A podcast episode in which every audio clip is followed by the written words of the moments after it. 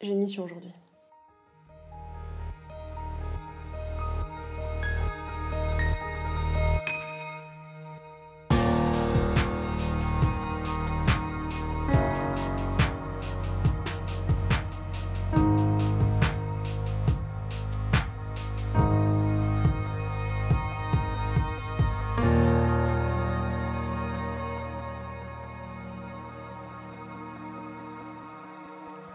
Bonjour à tous, je suis Noémie, bienvenue sur Horizon Universe. Bon, il est temps de parler de Prometheus. C'est un film avec lequel j'ai une véritable histoire d'amour et de haine parce que je l'attendais avec énormément d'impatience. Et le problème quand on place beaucoup d'espoir dans un projet, c'est qu'on risque d'être plus facilement déçu. Et oh, comme j'ai été déçue. Le truc, c'est que j'adore l'univers d'Alien. C'est une des sagas au cinéma les plus fascinantes qu'il été donné de voir. Profondément humaine, avec des images encore très stylées de nos jours, pleine de questionnements, des personnages géniaux, de la musique fantastique. Et puis, Prometheus est arrivé. Réalisé par Ridley Scott et sorti en salle en 2012, Prometheus est une sorte de préquel non assumé à Alien qui se passe 30 ans environ avant le premier Alien.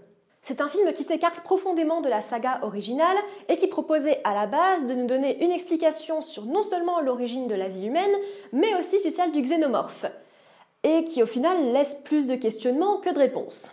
Le film s'ouvre sur une des scènes nous prouvant une fois n'est pas coutume que Ridley sait faire de belles images, mais qui me fait déjà m'interroger sur le sens du film, sur lequel on reviendra plus tard. Nous est présentée une des intrigues principales du film, un grand mec en calbar, ressemblant vaguement à une statue gréco-romaine, qui boit une tasse de café visiblement froide et se désintègre à son contact, répandant apparemment son ADN. Et c'est là que le film commence déjà à me perdre en fait. La Terre présentée ici est certes très belle, mais a l'air extrêmement vide et très primitive, on ne voit aucune forme de vie animale. Du coup, est-ce que le grand bonhomme blanc a, spoiler, créé toute la vie humaine pour l'intégrer à un écosystème et une biosphère déjà existante, ou est-ce qu'il a créé toute la vie animale? Pour moi, c'est déjà un vrai gros souci de ne pas arriver à comprendre ça dès le départ. Ah, et aussi le fait de mettre cette scène avant le générique, qui à mon sens donne juste toute l'intrigue et n'est vraiment pas nécessaire, c'est juste un gros coup de choc pour être sûr que le public gavé au popcorn suive le film dès le début, quoi. Nous sommes introduits à Elizabeth Shaw, jouée par Noomi Rapace, et son copain Charlie Holloway, interprété par Logan Marshall Green, des archéologues qui découvrent sur l'île de Skye en Écosse une peinture très ancienne montrant un grand bonhomme pointant du doigt une constellation à d'autres petits bonhommes. À la suite de cette découverte est lancée une expédition à bord du Prometheus. D'ailleurs, c'est comme ça qu'un film alien devrait commencer, dans l'espace. On y découvre David, joué par Michael Fassbender, un androïde en charge du vaisseau pendant le sommeil de l'équipage. On le voit un moment jouer avec les potes de biostase et explorer le rêve de Shaw. Bon ok, tout l'équipage est en biostase, j'ai pas de souci avec ça, c'est aussi le cas dans les premières aliens. Mais on peut les voir de l'extérieur et voir leurs rêves. Ça, c'est vraiment un gros problème de Prometheus par rapport à la saga originale. Il est beaucoup trop avancé sur les premiers films. Alors ok, dans les films originaux, on ne voyait que des vaisseaux de fret ou des vaisseaux militaires, et fatalement, ils sont moins avancés que des vaisseaux privés. Mais quand même, là, on parle de décennies d'avance en termes de technologie. Par exemple, on peut voir David utiliser un hologramme pour interagir avec le vaisseau, voire même plus tard au cours de l'atterrissage. C'est beaucoup trop avancé par rapport aux autres films.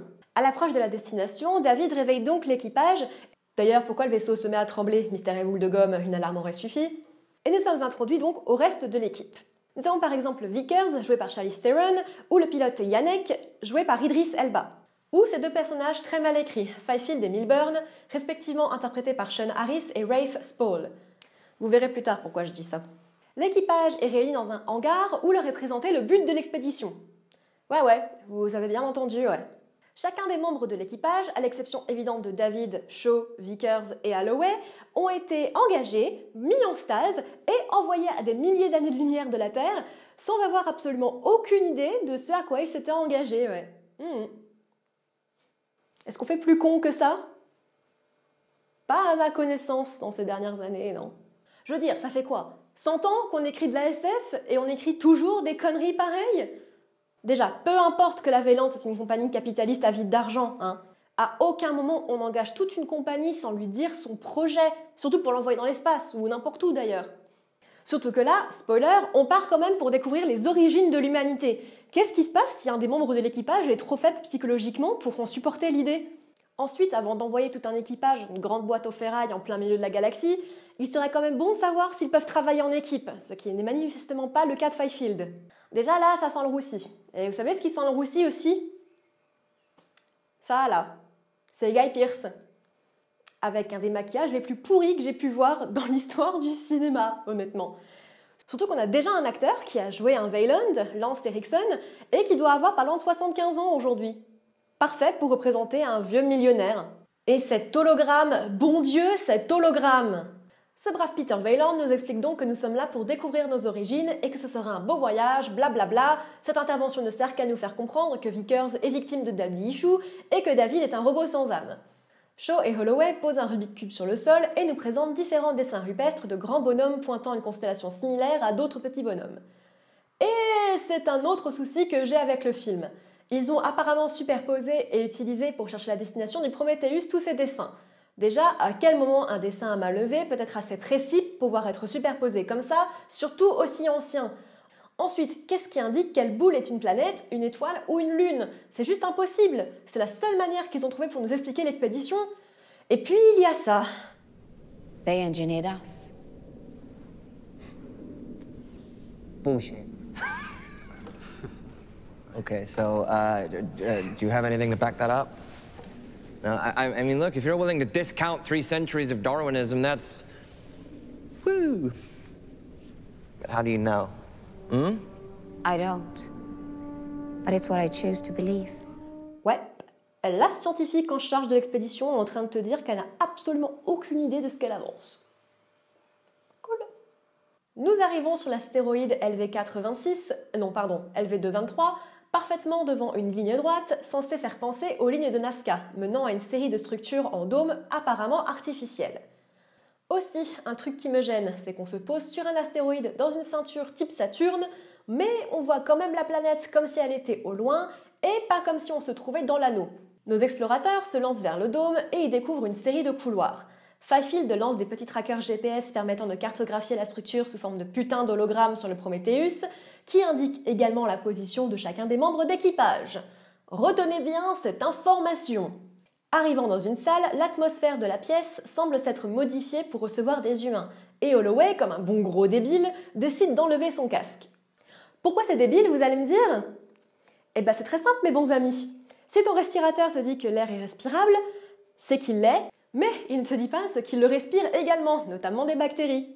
En plus, c'est quelque chose qui est bien connu historiquement médicalement. Hein. C'est ça qui a décimé la plupart de la population en Amérique du Sud.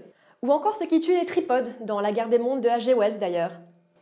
Surprise David décide de faire mumuse avec les gravures cunéiformes sur le mur, sans en parler à personne, et déclenche un hologramme d'une caméra de vidéosurveillance.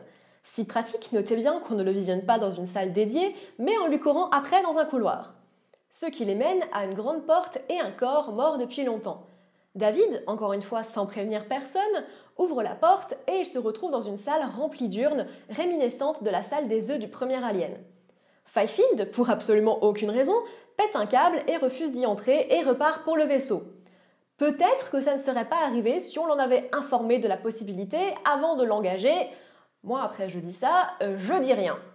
Une tête ressemblant à un homme est sculptée dans la roche et le xénomorphe semble y être vénéré.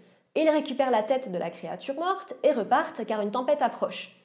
Il s'ensuit une scène d'action très molle que je vais passer sous silence, et étrangement, alors que Fifield est celui contrôlant les mini GPS et que leurs positions sont connues du Prometheus, lui et Milburn se perdent et la tempête étant trop forte ne peuvent rejoindre le vaisseau et sont contraints de passer la nuit sur place.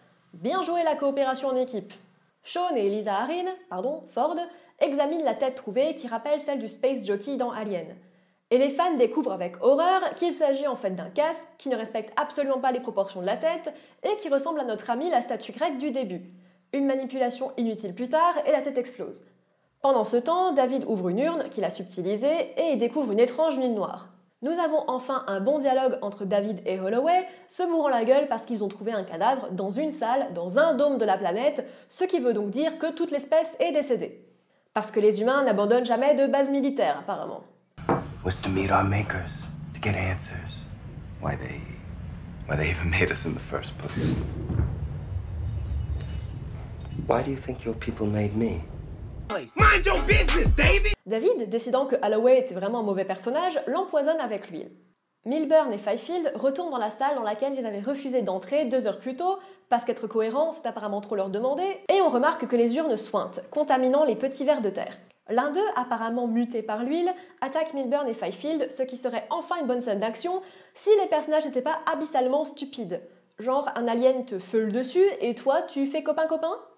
Pendant ce temps, David, parti explorer le vaisseau, découvre une salle remplie d'urnes et qui ressemble vaguement à un complexe militaire et à une salle de commande. Il fait mumuse avec la technologie stupidement stupide des ingénieurs et un hologramme qui aurait pu être une salle très stylée si le Prometheus n'avait déjà pas exactement le même genre de technologie, et il découvre un pod de stase encore actif.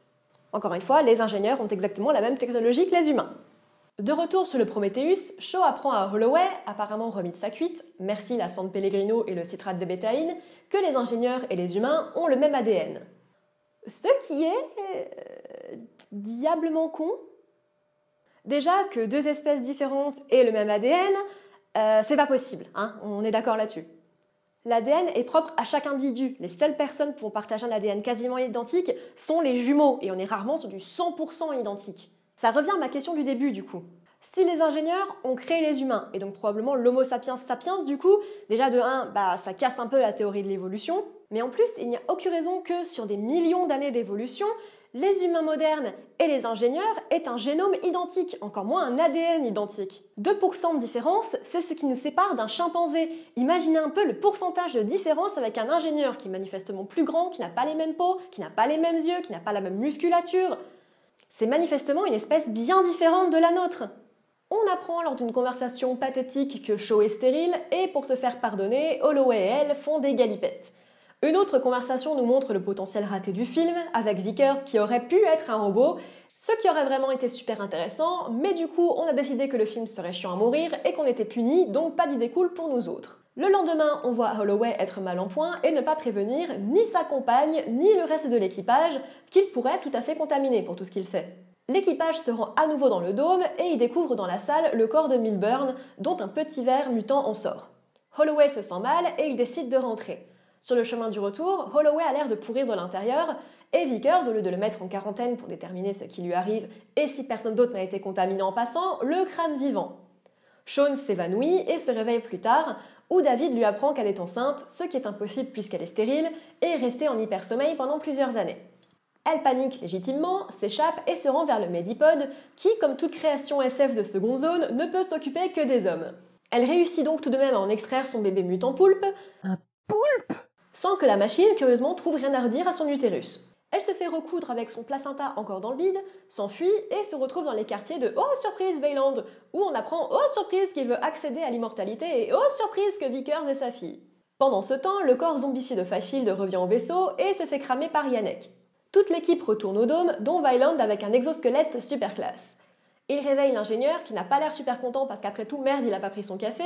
Il arrache la tête de David, tue Vyland et bien sûr, Shaw arrive à s'échapper parce que quoi de mieux que de faire un triathlon après un avortement? L'ingénieur réveille son vaisseau et tout le monde se met en tête qu'il part détruire la Terre. Ça aussi, c'est stupide, mais pour plusieurs raisons. Déjà, on sait que les ingénieurs ne sont pas venus sur Terre depuis au moins 2000 ans. Et lui, là, le grand dadé Tipex, il s'envole comme ça, tranquille, sans demander l'avis de son gouvernement. À moins qu'il reçoive BFM directement dans son pote de stase, mais ça me paraît douteux. Ensuite, bah en fait, on n'a vraiment aucun moyen de savoir si c'est bien sur Terre qu'il va. Je veux dire, le mec est endormi depuis potentiellement 2000 ans. Il a peut-être juste envie d'aller voir sa femme et ses gosses ou de retourner à son poste de commande original. Donc, l'ingénieur s'envole, Shaw saute des précipices, Yannick et les autres pilotes se sacrifient pour foncer sur le vaisseau ingénieur, Shaw et Vickers ne sont pas foutus de tourner pour éviter un vaisseau. Joie. Shaw se rend dans le pod de survie, qui n'a pas eu l'air de pouvoir atterrir correctement en terrain dégagé, et David la contacte pour l'avertir que l'ingénieur est encore vivant. Elle se bat avec et l'envoie dans son fils le poulpe, Un fucking poulpe qui a quintuplé de volume pour absolument aucune raison. Elle récupère David, qui lui apprend pouvoir réparer le vaisseau ingénieur, et ils s'envolent vers l'infini et l'au-delà, alors que Shaw, dans une parodie de Ripley, fait son dernier rapport. Et là, euh, la scène finale qui rend bien dingue. On retourne sur le corps de l'ingénieur, qui tremble, et dont en sort une sorte de proto-xénomorphe dégueulasse. Fin Et ma question, vous allez voir, elle est très simple. Pourquoi? Ce film n'a juste aucun sens. Autant dans l'univers d'Alien qu'en tant que stand-alone. Les personnages sont tous mais incroyablement mal écrits. Ils sont même parfois dangereux ou incohérents quand ils sont pas juste stupides. Leurs actions n'ont aucun sens, les manipulations génétiques dans le film n'ont aucun sens. Ouais, la musique est sympa, le film est joli. Et allez, je vous l'accorde, il y a deux conversations qui sont un petit peu sympas dans le film. Mais c'est beaucoup trop peu pour un film alien et pour un film de cette envergure. Je veux dire, là, on n'est pas sur une obscure série B produite par une toute petite maison de production. On est sur du Ridley Scott, les gars. Je suis désolée, hein, mais pour un réalisateur comme lui, un film pareil, c'est une vraie honte. Ouais, il faudra que je parle de lui aussi un jour, ouais. Bref, ce film est une daube intersidérale et vous ne pourrez pas me faire changer d'avis. Allez, salut Merci à tous de m'avoir suivi dans cette nouvelle vidéo, j'espère qu'elle vous aura plu. N'hésitez pas à me dire en commentaire quel film de merde vous voulez que j'en garde et que je démonte, si c'est quelque chose qui vous intéresse. Je vous laisse, à dans deux semaines. Ciao